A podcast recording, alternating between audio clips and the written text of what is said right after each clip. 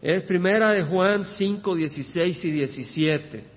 La palabra dice acá, si alguno ve a su hermano cometiendo un pecado que no lleva a la muerte, pedirá y por él Dios dará vida a los que cometen pecado que no lleva a la muerte.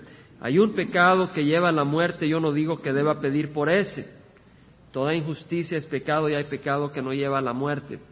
Hermanos, estos son unos versículos tremendos, tremendos y requieren meditación y entendimiento de las escrituras, requieren búsqueda. Yo ayer estuve buscando, no solo ayer, yo creí que iba a cubrir parte de esto hace dos domingos, pero ayer todavía seguí buscando la luz del Señor en estos versículos. De nuevo, si alguno ve a su hermano cometiendo un pecado que no lleva a la muerte, pedirá y por él Dios dará vida a los que cometen pecado que no lleva a la muerte. Hay un pecado que lleva a la muerte, yo no digo que deba pedir por eso. Primer pensamiento, dice el versículo 17, toda injusticia es pecado y hay pecado que no lleva a la muerte. Bueno, toda injusticia es pecado, todo aquello que no es de acuerdo a la pureza, al, al estándar, al criterio de Dios es pecado. Todo aquello que no es de acuerdo a la palabra del Señor es pecado. Y el Señor dice que la paga del pecado es la muerte. Quiere decir que todo pecado lleva a la muerte, de cierta, en cierta manera, así es. Todo el que peca va a morir. Y todos morimos. Quiere decir que todos hemos sido contaminados por el pecado y tenemos la muerte física y la muerte espiritual. Porque de hecho es necesario nacer de nuevo para entrar al reino de los cielos, recibir esa vida. Y sabemos que esa vida es por fe en Cristo Jesús, porque de tal manera amó Dios al mundo que dio a su Hijo unigénito, para que todo aquel que en Él crea no se pierda, mas tenga vida eterna. Quiere decir que hemos muerto espiritualmente, venimos de un espíritu muerto, necesitamos nacer, y eso es a través de la fe en Cristo Jesús. Pero el versículo acá vamos a entrar en más, en más detalle.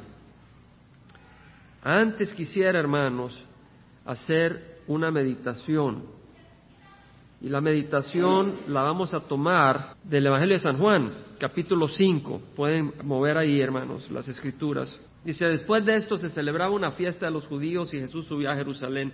Y hay en Jerusalén, junto a la puerta de las ovejas, un estanque, es decir, una piscina que en hebreo se llama Bethesda y que tiene cinco pórticos. En estos yacía una multitud de enfermos, ciegos, cojos, paralíticos que esperaban el movimiento del agua porque un ángel del Señor descendía de vez en cuando al estanque y agitaba el agua. Y el primero que descendía al estanque después del movimiento del agua quedaba curado de cualquier enfermedad que tuviera. Imagínese un estanque. Y estaban todos los enfermos, una gran multitud de enfermos cerca del estanque esperando que viniera el ángel, moviera el agua y el primero que llegaba se sanaba. Tenían esa esperanza. Y ahí había un hombre que hacía 38 años que estaba enfermo, imagínense, 38 años enfermo. Cuando Jesús lo había acostado, ahí supo que ya llevaba mucho tiempo en aquella condición, le dice, ¿quieres ser sano? ¿Qué pregunta? Pero esa pregunta era para revelar algo. El enfermo le respondió, Señor, no tengo a nadie que me meta en el estanque cuando el agua es agitada y mientras yo llego otro baja antes que yo.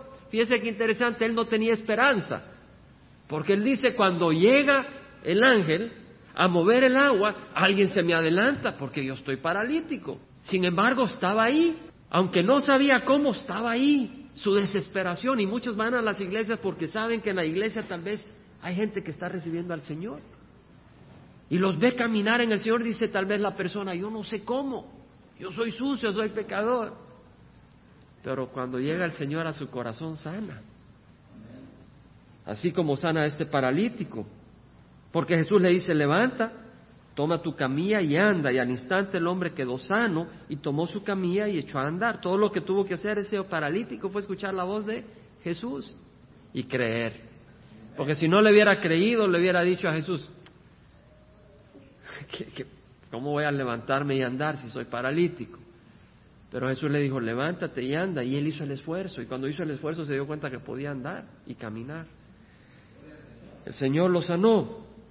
Y aquel día era de reposo, por eso los judíos decían al que fue sanado, es día de reposo y no te es permitido cargar tu camilla. Pero él le respondió, el mismo que me sanó me dijo, toma tu camilla y anda. Si él tiene autoridad para sanarme, él tiene autoridad para hacer esto. Le preguntaron, ¿quién es el hombre que te dijo, toma tu camilla y anda? Pero el que había sido sanado no sabía quién era. Había sido tocado por Jesús y todavía no, no lo conocía. Muchos hemos sido tocados por Jesús antes de venir a Él, sin conocerle. ¿Cierto? Muchos hemos sido tocados por Jesús. Yo recuerdo cuando vine a este país, oración por oración, el Señor respondía. Yo no lo conocía, pero Él me bendecía. Muchos hemos sido bendecidos por el Señor Jesús sin conocerle. Pero llega el momento donde le conocemos, bendito momento.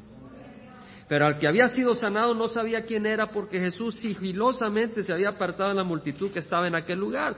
Después de esto Jesús lo halló en el templo y le dijo, mira, has sido sanado, no peques más para que no te suceda algo peor. El hombre se fue y dijo a los judíos que Jesús era el que lo había sanado. A causa de esto los judíos perseguían a Jesús porque hacía estas cosas en el día de reposo. Pero él respondió, hasta ahora mi padre trabaja y yo también trabajo. Entonces, por esta causa, los judíos aún más procuraban matarle, porque no solo violaba el día de reposo, sino que también se llamaba, llamaba a Dios su propio Padre, haciéndose igual a Dios. Fíjese, vamos a empezar en ese versículo. Dice de que llamaba a Dios su propio Padre, pero lo decía en tal autoridad que se refería a que no era su Padre adoptivo, era su Padre en esencia, haciéndose igual a Dios. Muchas veces he leído ese versículo y no he meditado en el poder que hay en ese versículo. ¿Quién es el que dice que Jesús se hacía igual a Dios? Piense antes de responderme. Lea. ¿Quién es el que dice que Jesús se hacía igual a Dios? ¿Eran los fariseos? ¿Eran los judíos? ¿Quién? No, no, léame ahí. ¿Quién es el que dice que Jesús se hacía igual a Dios? Juan. Juan es el que escribe Juan escribe, los judíos procuraban matarle. ¿Quién está escribiendo eso? Juan está narrando la historia, porque no solo violaba el día de reposo, sino que también llamaba a Dios su propio Padre. ¿Quién dice que Jesús llamaba a Dios su propio Padre? Juan. ¿Y quién dice que Jesús, al llamar a Dios su propio Padre, se hacía igual a Dios? Juan. ¿Se da cuenta? Juan dice que Jesús se llamaba y se hacía igual a Dios. Nadie puede venir a rebatir eso. Si Juan, el apóstol de Jesús, dice que Jesús era igual a Dios y se hacía igual a Dios, ¿cómo puede venir una organización y decir que Jesús es un ángel? El mismo apóstol Juan dice que Jesús, al llamar a Dios su propio Padre, se hacía igual a Dios. Juan, Juan es el que dice eso. Jesús es Dios encarnado y le podemos adorar y glorificar su nombre. Ahora, quiero, ese es un pequeño paréntesis, que siento que es hermoso, que el Señor nos revela su deidad, porque conocemos quién es Jesús. Imagínense que Jesús dice que somos sus amigos, y Él es Dios, no un ángel, el Dios del universo, gloria al Señor. Pero ahora vamos a regresar al, al tema de esta, de esta tarde. El versículo 14 dice que el Señor le dice al paralítico que ya ha sido sanado, mira, has sido sanado, no peques más para que no te suceda algo peor. Lo que da la inferencia es de que esta persona había sido paralizado por el pecado. Tal vez fue una enfermedad venérea, tal vez fue algo. Y el Señor permitió que este hombre tuviera esa parálisis como un castigo. Ahora uno dice, oh, el Señor no es así. El Señor es lleno de misericordia, pero también el Señor es un Dios de justicia y quiere manifestar su justicia. No quiere decir que toda persona que esté enferma es resultado del pecado, pero tampoco quiere decir de que podemos decir que la enfermedad no es resultado del pecado. Muchas veces la enfermedad es resultado del pecado. Y eso nos lo enseñan las escrituras. Pero antes de entrar más allá en ese detalle, quiero decir, hermanos, el pecado paraliza. Si no físicamente, lo paraliza a uno totalmente como persona. El pecado paraliza, el pecado esclaviza, el pecado te impide moverte en la libertad que Cristo Jesús te da. El pecado te impide gozar la abundancia de Dios. El pecado paraliza.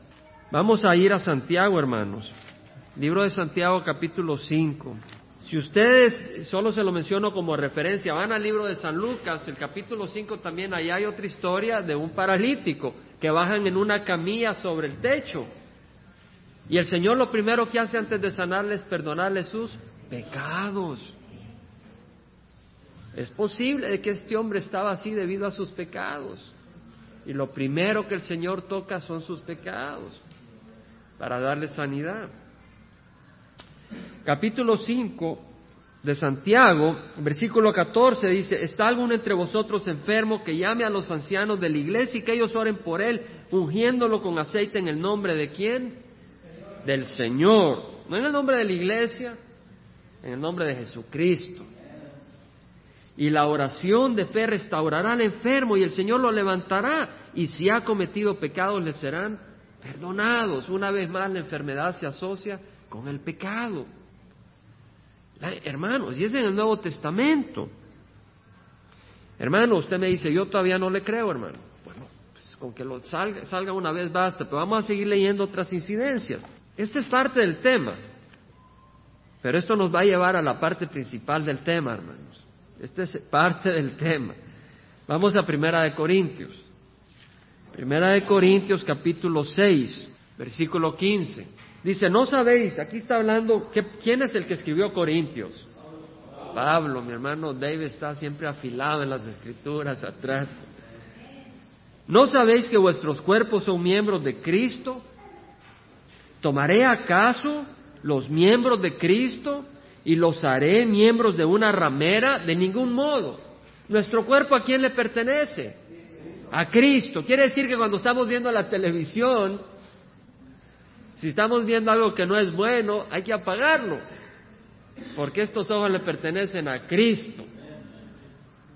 Y quiere decir de que este cuerpo se lo debemos de entregar a Cristo y debe ser sano para Cristo. Y ese cuerpo solo es para el cónyuge, no para nadie más. Porque si es para alguien más, estamos prostituyendo nuestro cuerpo y nos estamos uniendo con la otra persona y estamos ofendiendo al Señor porque este cuerpo es templo del Espíritu Santo. ¿No sabéis que el que se une a su ramera es un cuerpo con ella porque él dice los dos vendrán a ser una carne?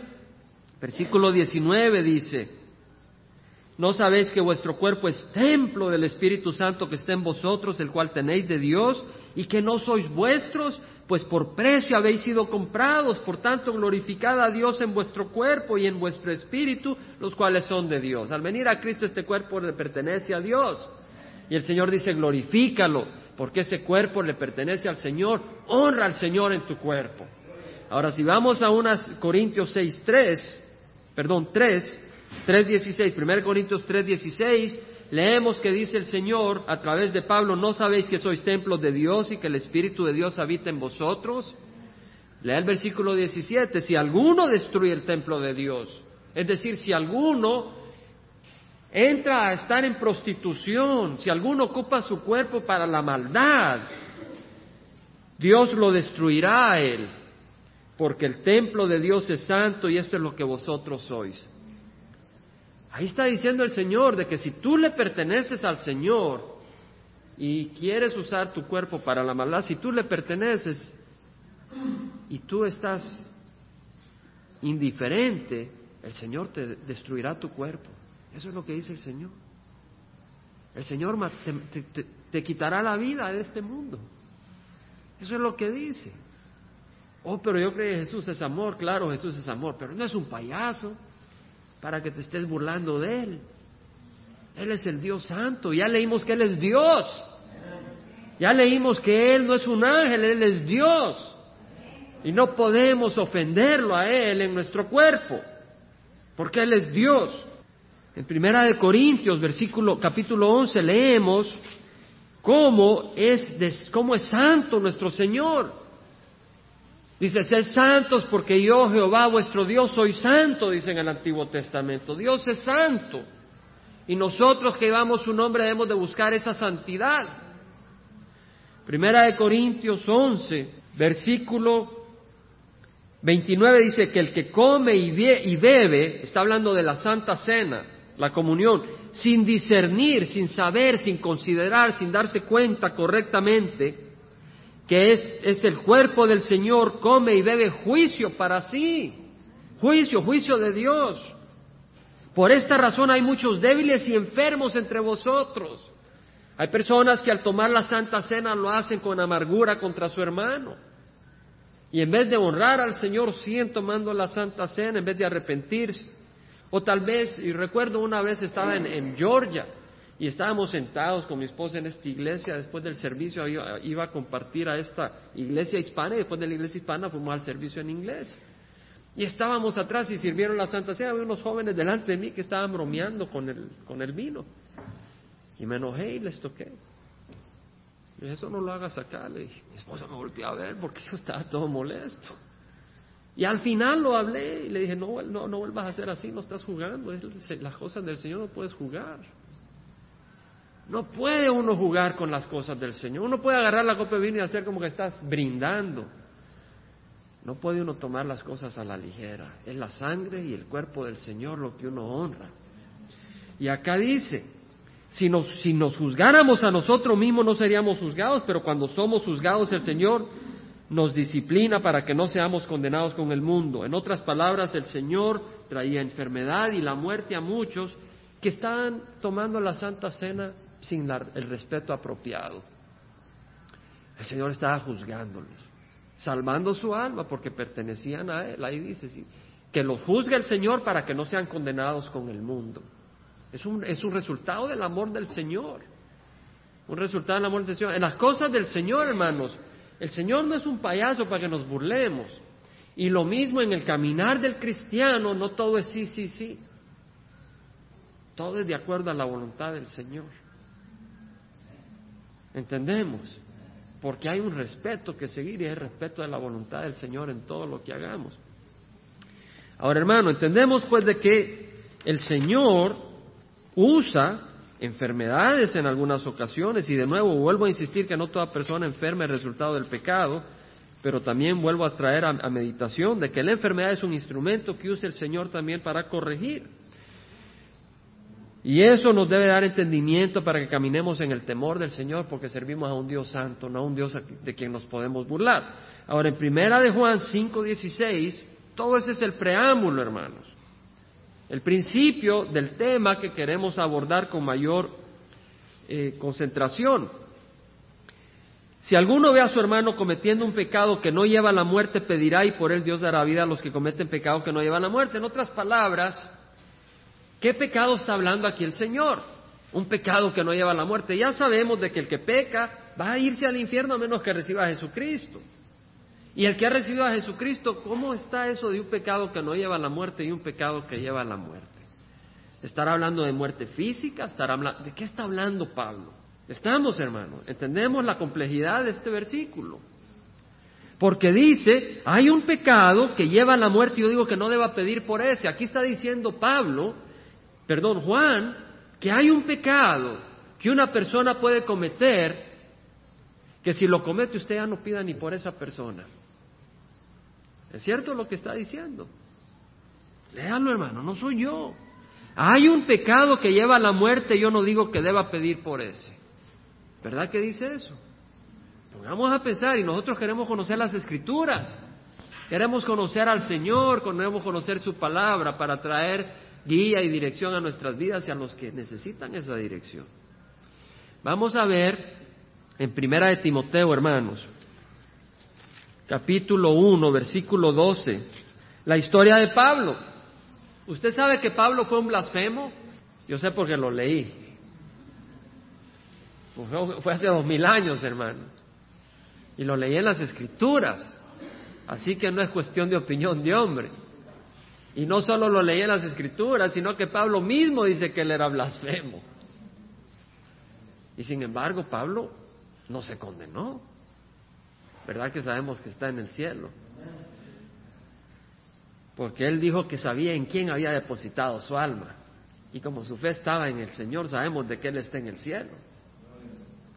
Ahora en versículo 12 dice, doy gracias a Cristo Jesús, nuestro Señor, que me ha fortalecido porque me tuvo por fiel poniéndome en el ministerio, aunque habiendo sido yo antes blasfemo. Pablo había sido blasfemo, perseguidor y agresor, sin embargo se me mostró misericordia porque lo hice por ignorancia, en mi incredulidad. Ponga atención en esto. Pablo era blasfemo Pablo habló mal del Señor Jesús, habló mal del camino del Señor, porque lo hacía en ignorancia. Y el Señor se lo perdonó. Pero la gracia de nuestro Señor fue más que abundante con la fe y el amor que se hallan en Cristo Jesús. Pablo trató de hacer que el cristiano eh, blasfemara el nombre del Señor Jesús, que el cristiano negara a Jesucristo. Imagínense al nivel que llegó Pablo y tuvo misericordia, porque él dice que lo hizo en su incredulidad. ¿Por qué? Porque Pablo había oído hablar del Señor Jesús, un hombre que había caminado en Galilea, un hombre caminando humildemente y no sabía que ese hombre era el Dios encarnado. Él era ignorante de esa realidad. Él no había sido expuesto a la luz. Dice en el versículo 16, sin embargo, por esto hay misericordia para que en mí como el primero Jesucristo demostrara toda su paciencia como un ejemplo para los que habían de creer en Él para vida eterna. El Señor dice a través de Pablo que escogió a Pablo, un hombre que aún había blasfemado el nombre del Señor, para mostrar la paciencia que tiene Dios con nosotros. Y que si Pablo, que había blasfemado el nombre del Señor, pudo hallar misericordia, nosotros podemos hallar misericordia. Amén. Pero ahora vamos a entender algo, hermanos. Entendemos de que Pablo lo hizo en ignorancia. Si usted se da cuenta, en el Evangelio de San Juan, y no vamos a ir allá, pero leemos, doy la referencia en Juan capítulo 3, versículo 19 al 20, que el Señor Jesús a través de Juan dice, y este es el juicio, que la luz vino al mundo y los hombres amaron más las tinieblas que la luz, pues sus acciones eran malas. La luz del Señor vino al mundo, Jesús. Pero el hombre amó las tinieblas, rechazaron la luz, porque todo el que hace lo malo odia la luz y no viene a la luz para que sus acciones no sean expuestas. En otras palabras, el que odia la luz se, aleja de la luz. Ahora, Pablo no había sido expuesto a la luz del Señor, pero sí fue expuesto un día en el camino a Damascos. Y ahí cuando fue expuesto a la luz del Señor, rechazó o aceptó la luz del Señor. La aceptó, no la blasfemó. ¿Qué quieres, qué, quieres que haga, Señor? dijo, cuando fue expuesto a la luz del Señor. Él no se hizo para atrás. La blasfemia de Pablo se perdonó, pero el Señor habla de una blasfemia que no se perdona. Y está en Mateo, Mateo 12. Mateo 12, versículo 22.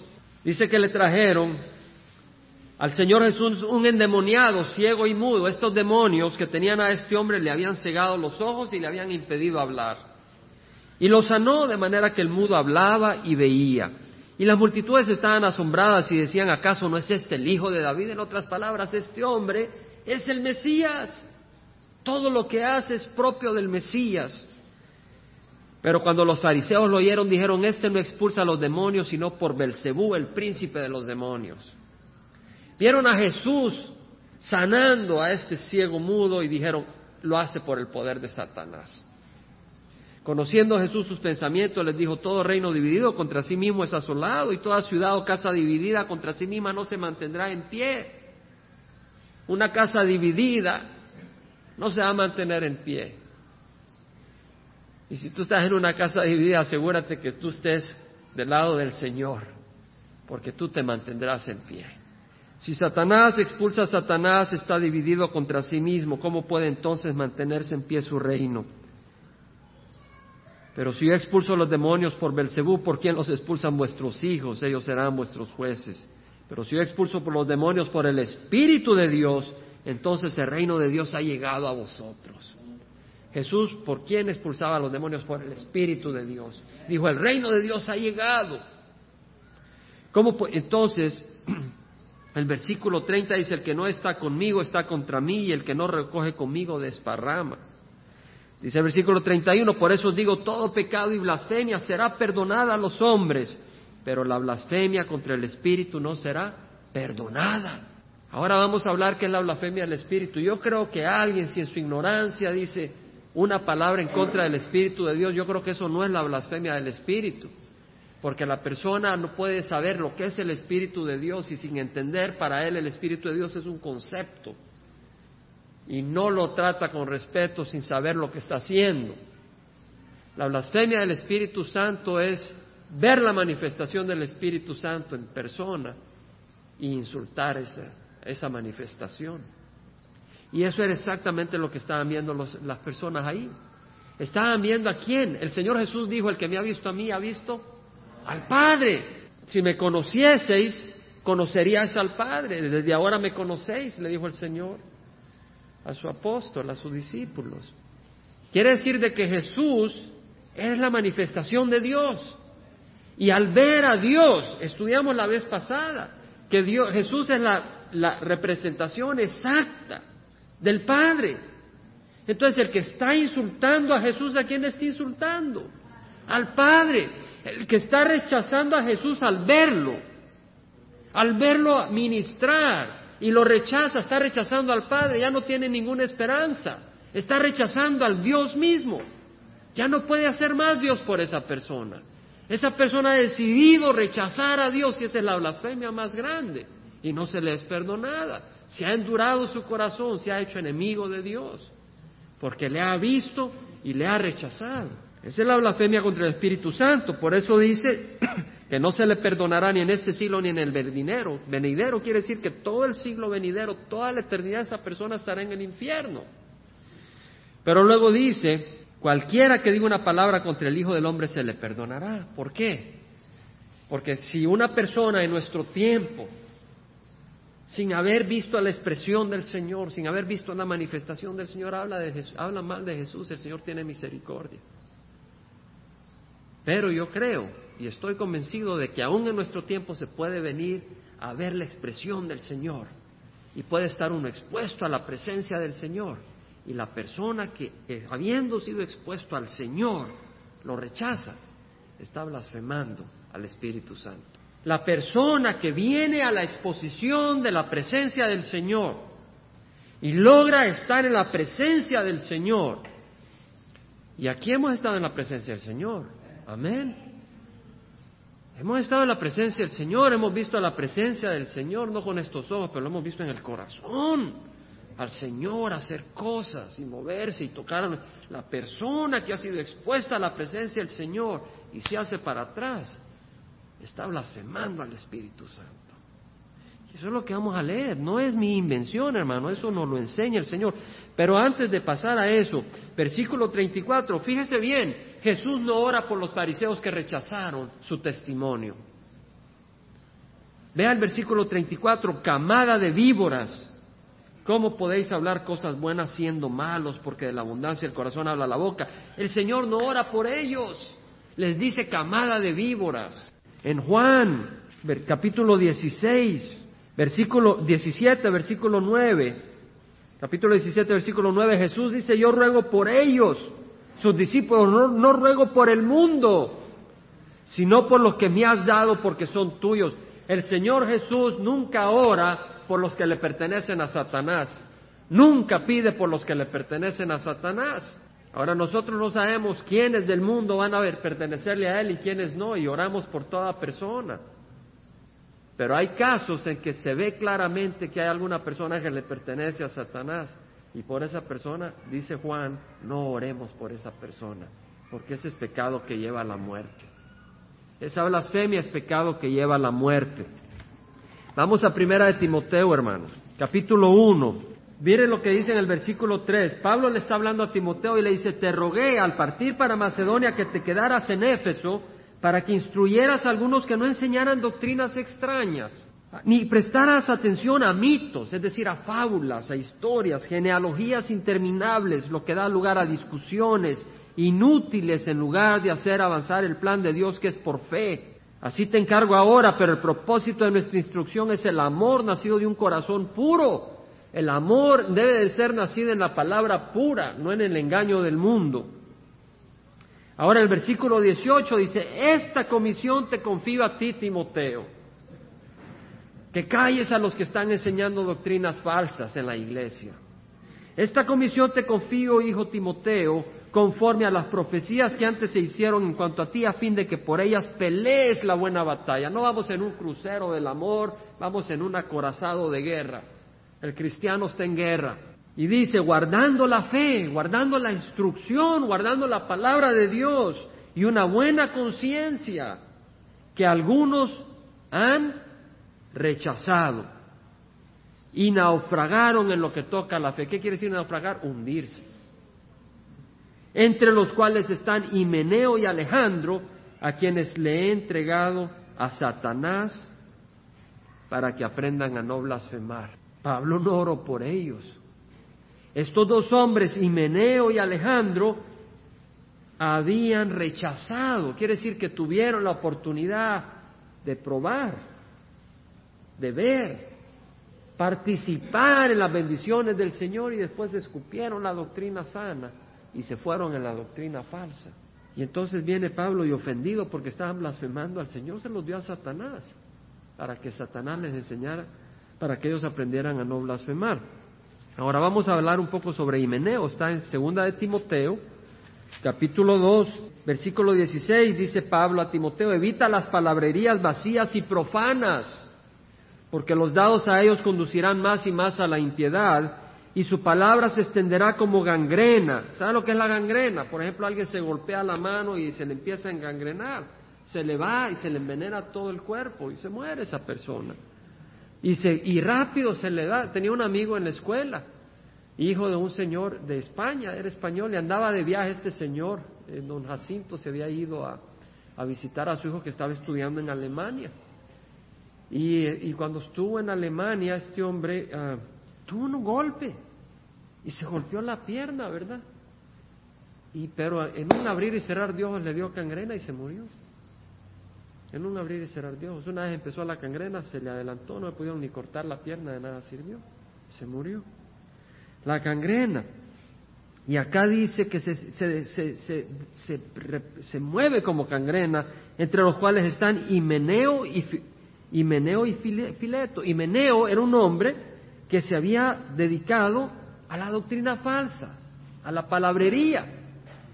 Y dice que se han desviado de la verdad. Uno se desvía cuando empieza, ¿verdad? En la línea recta y luego se desvía. Se han desviado de la verdad diciendo que la resurrección ya tuvo lugar, trastornando así la fe de algunos. Imagínense, si alguien nos dijera a nosotros que ya la resurrección de los muertos tuvo lugar, ¿cómo nos quedamos? ¿Qué esperanza tenemos? ¿Qué confusión? Y si alguien viene y le dice que usted tiene, que si usted no se bautiza, usted se va a ir al infierno. O que está bien si usted se bautiza, pero que si sus obras y que si usted no hace ese esfuerzo y no va de casa en casa, usted va a ir al infierno. ¿Usted cree de que es equivalente a lo que hizo Himeneo? Es equivalente a lo que hizo Himeneo. Y leamos de Alejandro. En el capítulo 4, versículo 14, leemos de Alejandro. Dice, Alejandro el calderero me hizo mucho daño, el Señor le retribuirá conforme a sus hechos. ¿Qué vemos acá? ¿Una oración de Pablo por Alejandro?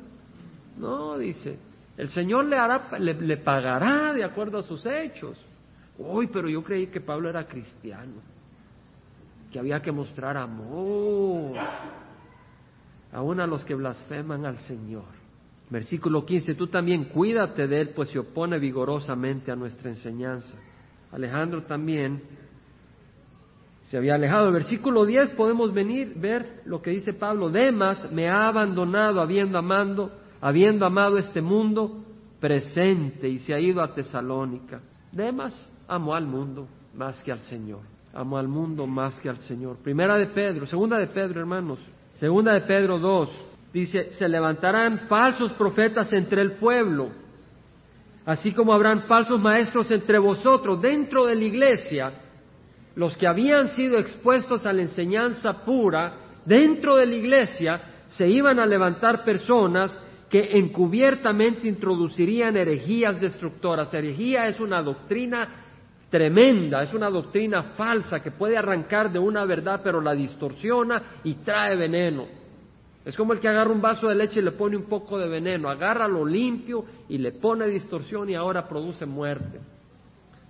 Herejías destructoras negando incluso al Señor que los compró, trayendo sobre sí una destrucción repentina. Muchos seguirán su sensualidad y por causa de ellos el camino de la verdad será blasfemado en su, avaricia os explotarán con palabras falsas, buscarán obtener provecho de alguna manera.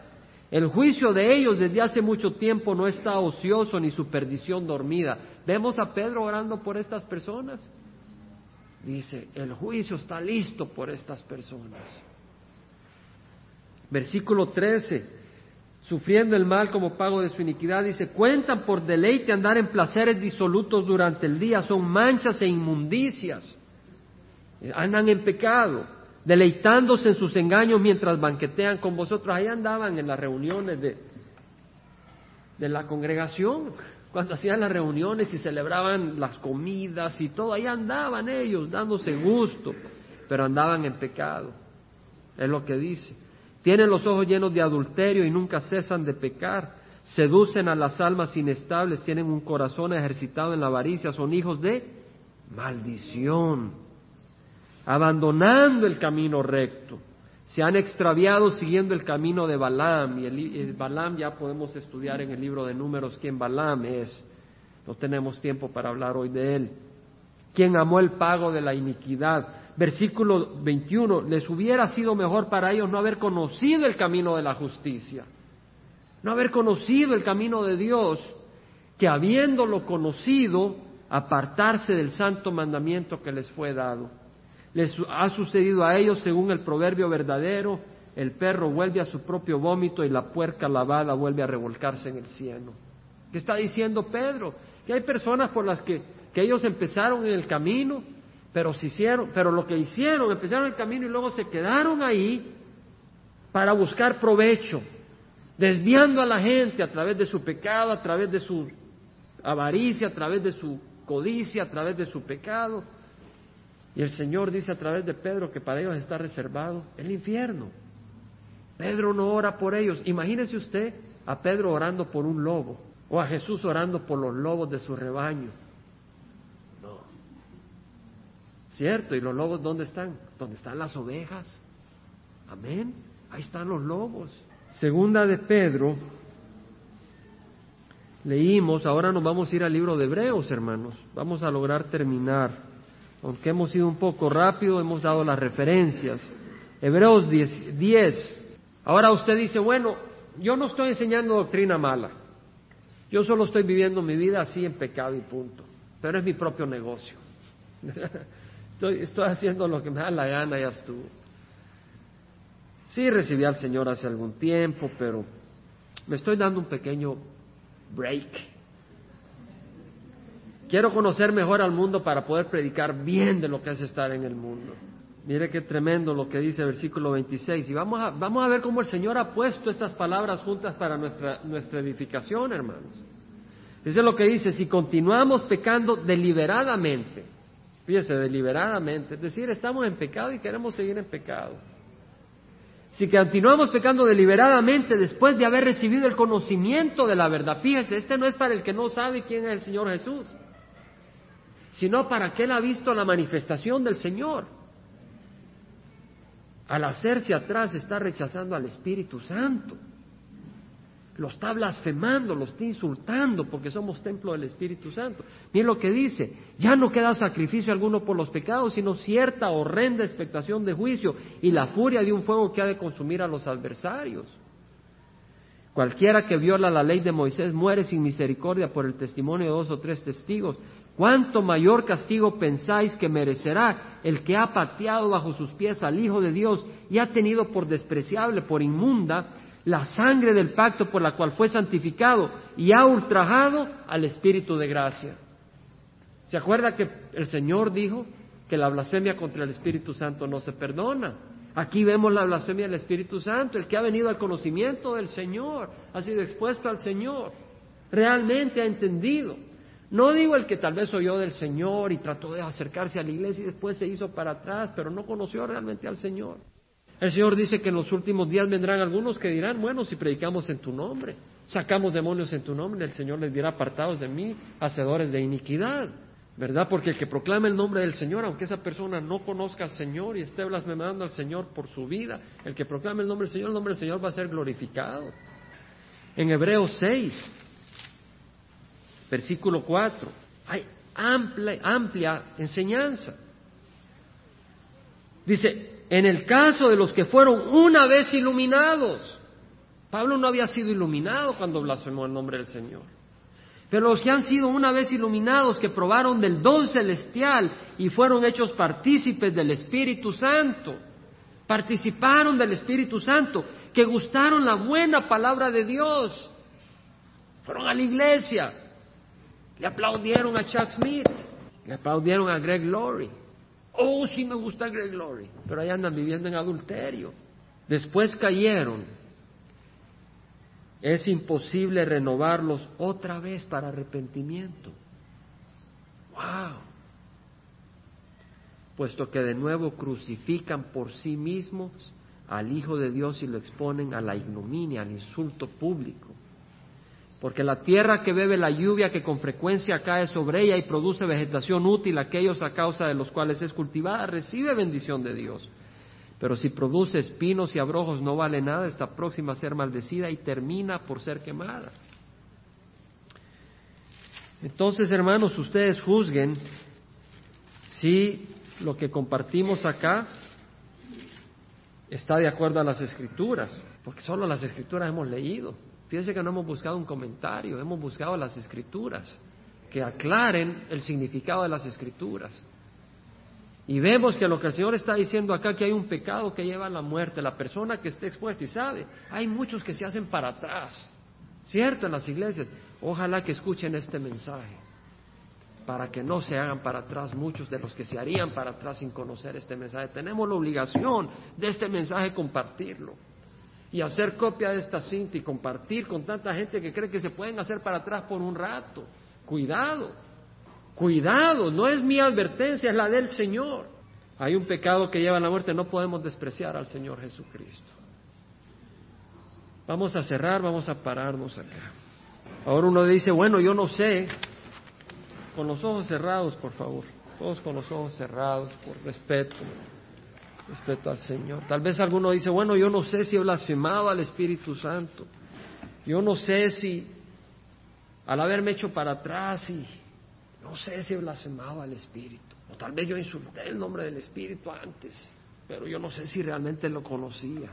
Bueno, si sientes arrepentimiento, entonces hay esperanza. Porque el arrepentimiento no viene de la carne, viene por el Espíritu Santo. Y ahí con los ojos cerrados, si tú necesitas arrepentirte, yo te invito a que le pidas al Señor perdón por tu pecado. Y le pides que te renueve. Le pides al Señor que te renueve tu vida. Pero no juegues con el pecado. No puedes jugar con el pecado. No puedes jugar con el pecado. Te lo advierte el Señor a través de este siervo inútil. Si tú juegas con el pecado, te vas a ir al infierno. Y nadie va a poder interceder por ti. No puedes jugar con el pecado. Sal del pecado si estás jugando con el pecado. Estaba oyendo a Bernard McGee, todos con los ojos cerrados. Estaba en este programa respondiéndole a una persona que decía que en la iglesia el pastor los fines de semana se iba con otra mujer. Era un pastor que estaba viviendo en pecado está viviendo en pecado, habiendo conocido la palabra del Señor y sigue viviendo en el pecado, cuidado, cuidado. Padre Santo, te rogamos, Señor, que nos ayudes a vivir santamente, a tomar en serio tu advertencia, Señor, a caminar en santidad, Señor, a entregarte nuestras vidas y a caminar en amor del Señor. Porque tú dices de que en el amor tuyo debemos de caminar. Sabemos que no somos perfectos, sabemos que fallamos, Señor. Y sabemos de que no vivimos en temor, miedo de que nos vamos a ir al infierno si te conocemos, Señor. Sabemos que no somos de los que nos hemos hecho para atrás. Pero si hay aquí alguien, Señor, que no se ha realmente entregado de corazón, dale arrepentimiento. Y por esa persona, si hay alguna acá, yo te ruego, Padre, y rogamos todos que le des perdón le des arrepentimiento y le des el gozo de su salvación, Padre. Padre Santo, te damos gracias por tu palabra. Te damos gracias por tu luz y por el conocimiento que nos das, Padre. Te damos gracias porque tú nos das un banquete, que es tu palabra sana y limpia, y nos das entendimiento para recibirla. Padre, queremos cerrar este servicio no con no solo con una advertencia, pero con el gozo de que tú amas a tus hijos, Padre. Y te damos gracias por ese amor. y esa paz que tú nos das. Padre, ayúdanos a no pecar, para no ofender tu nombre. Nos has hecho templos del Espíritu Santo. Señor Jesús, nos has llamado amigos, siendo el Dios de la eternidad. Que la gracia del Señor, el amor del Padre y la comunión del Espíritu Santo estén con cada uno de nosotros, ahora y siempre, en nombre de Cristo Jesús. Lo pedimos y lo recibimos. Amén.